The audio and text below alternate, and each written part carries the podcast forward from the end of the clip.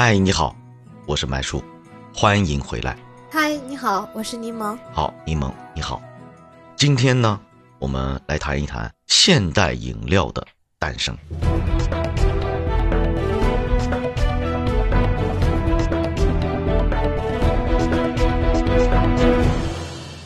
这个现代饮料的诞生，是不是还会继续传承那曾经的黑色的历史呢？那么上一期我们说到现代饮料的诞生，这个饮料，我相信很多人应该都已经猜到了，就是我们常喝的可口可乐。哎，这个我喜欢喝。对，我们今天谈食品真相啊，说到可口可乐，大家肯定在里面就听说过可口可乐里边有什么咖啡因，是不是？对，是的。咖啡因好不好嘛？好呀，提神的呀。哦，但是在最初的配方当中，可不是用咖啡因哦，可口可乐里面是含有可卡因的。可卡因哦，是这是最早的，是毒品啊，哦，是使人上瘾的，它也是药物。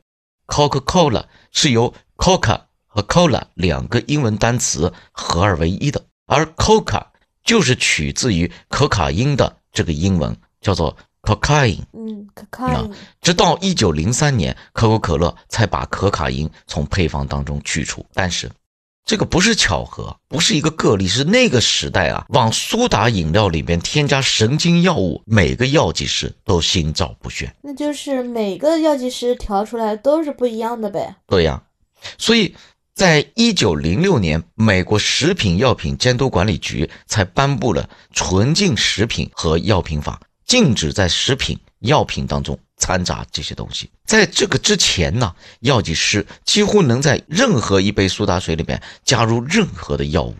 那你这样说，我觉得那个年代的食品安全问题太大了。太大了，对吧？对是药品，应该说是不是食，光是食品安全，嗯是药品都有问题了。对对呀、药剂师本来应该是治病救人的，对对不对？对呀，怎么可以随便都能往里面加呢？但是药店呢，最后却变成了妈妈的帮手，爸爸的武器。呃，人们一累了就要跑跑到那个 soda fountain 里边坐下，要一杯当季的特饮，用那个吗啡抚慰心灵。所以呢，那个时候去 soda fountain 里边的忠实客户，其实绝大多数是这种饮料的上瘾的人。如果是我，我可能也会。对呀，我这里还有一张照片，是 soda fountain 调出了一杯可口可乐，就遭到了少女的哄抢。你看看哇，当时的那个这么多人啊！啊，这是真相啊，这是真的当时的照片，好，仿佛又穿越到了那个年代啊。好了，接下来我们进入一个崭新的时代，叫做新时代苏打，叫糖水炸弹时代。什么是糖水炸弹呢？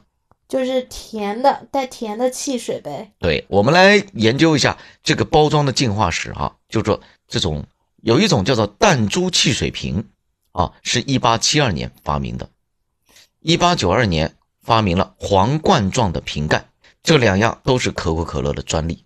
好像现在也还是这样。现在还有。呀，你看这个皇冠状的瓶盖嘛，对就是啤酒瓶盖那种啊对，，我小时候就对啊，汽水瓶盖，这是其实最早是苏打饮料出来的。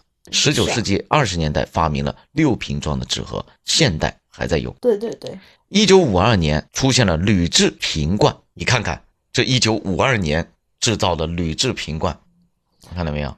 哦，就像现在听装的那种可乐。哎，对。然后可口可乐在一九六二年发明了易拉罐，哦，看到没有？看到了这就。易拉罐。一九六五年，饮料售货机出现了，也就是现在的自动售货饮料。饮料这么早就有了？对啊，一九六五年就开始了，那么？一九七零年就出现了塑料瓶装的汽水我们现在啊不也是这样吗？啊，你看到了对吧？跟这一模一样，料瓶的，对，是吧？战争之后的苏打水呢，就不再依靠 soda fountain 的家庭配方还有战时销售，而是转向汽水生产销售。那么这支由药剂师们点燃的火炬，就传到了大资本家们的手中，像奥运火炬一样。被选中的古老配方，比如说可口可乐、胡椒博士、七喜，在人工香料和科学配比的改良下，创造出足以俘获一切苏打爱好者的口味。超市上呢，就出现了一排排闪烁着金属玻璃光泽的汽水瓶罐，对，我记得有一年我特别的迷恋七喜，七喜，对吧？对，从早年的苏打饮料广告来看，狂欢着的人们对糖是毫无戒心的。是啊，啊跟你讲个笑话。一九六一年的时候啊，可口可乐有一则广告，这个女演员呢拿着一个啊 no too sweet，就是没有太甜，不是很甜的这个口味款的可乐，对着观众笑道：“说，你知道一瓶可乐的卡路里甚至没有半块西柚高，何况冰镇可乐的口感实在令人满意。我不再去想那些真正使我发胖的东西。意思是说，可乐不会发胖。”我觉得我会买两瓶。各位，一九七一年，可口可乐让这场狂热的登峰造极在念那一年的广告里出现了。来自世界各地角落的人站在了镜头前，手里都拿着一瓶可乐，所有人都面带微笑，神情超然，嘴里这唱着那种歌，是可口可乐的一句广告歌。一九七七年到二零零二年，美国软饮料的销量增加了近一倍。同样翻倍的呢，还有超重人群的比例，当然还有我们身上的腰围。我知道这一段历史。嗯，啊，胖嘛，对不对？现在都知道七岁发胖的嘛。那讲讲现在怎么样？好，现在呢，碳酸饮料四个字啊，几乎就是健康问题的代名词。知道我们现在这个时代是气泡水的什么时代吗？不知道啊。我们并没有脱离那一场变革，也没有脱离那一场黑色时代。现在这个黑色的时代继续演变，这是很多消费者不知道的真相。我们来说一说真相。好，好吧。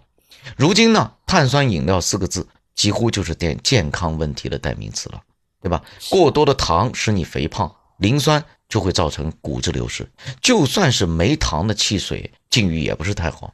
在一九五九年，第一瓶健怡可乐就开始发售了。然而，代糖对健康是不是有负面影响，到今天还有争议，知道吗？所以，可口可乐是不是出了一个就是零度的饮料，就是零糖的饮料？其实它有没？它其实它怎么喝起来还是甜的呢？那是代表是代糖，无糖饮料就是代糖饮料。那么碳酸饮料的路途现在是不太好做了。现在碳酸饮料的销量呢，并不如大不如以前了，啊，我现在喝的也少了。对呀，人们都不愿意喝了，是不是？然后苏打水呢，现在准备调转船头，啊，开始另外一场重生之路。这场重生之路就是现在老百姓都非常热烈欢迎的一种新方式，知道吗？不知道。好，首先第一个。呃，生产瓶装汽水的企业开始生产苏打水机器，让你在家里边使用苏打水，这样不就控制好了，不就健康了吗？糖多少你自己看着放，就是自己在家里做了。对呀，好不好啊？好呀。对呀，你这样就不用在外面去买了嘛。对，对不对？啊，苏打水机器。然后第二呢，风味呢？就比如说口味上面的啊，要进行改进了。大多数的苏打水饮料公司都开始改进自己的过去的配方，出现一些以自然发酵的方式制作的饮料，比如说干姜啤酒啊、根汁啤酒啊，比如说格瓦斯啊。哎呦，我喜欢格瓦斯哎。对呀，那么这个时代正式进入清新时代。其实你我都是在清新时代。诞生的对呀，就算是清新款的苏打水，也没有看上去那么人畜无害。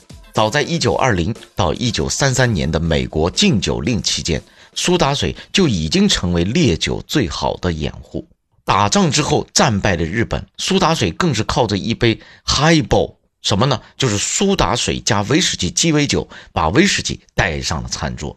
烈酒呢，依靠鸡尾酒调淡酒精浓度。再加入气泡的轻盈口感，向人们日常生活偷渡成功。嗯，也就是说，它依然是有害的。这个是战术哈。二战之后的这种先例，近年来出现的预调鸡尾酒。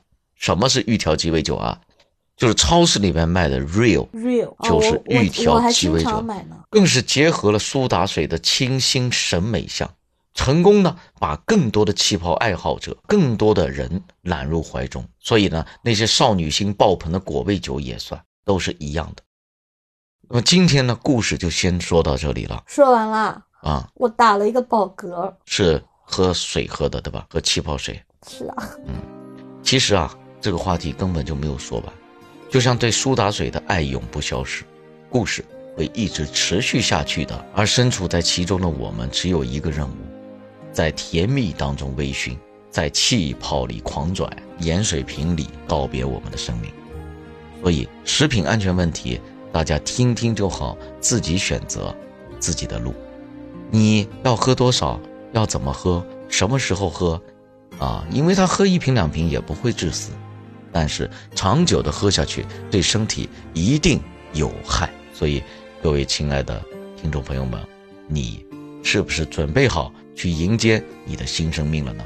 欢迎进入清新的气泡时代。好了，今天节目呢就到这里。世间纷繁，为什么还要执迷不悟？了解真相，我们才能好好活着。好了，我是 M 麦叔，我是柠檬，感谢收听今天的节目，我们下期再见。再见。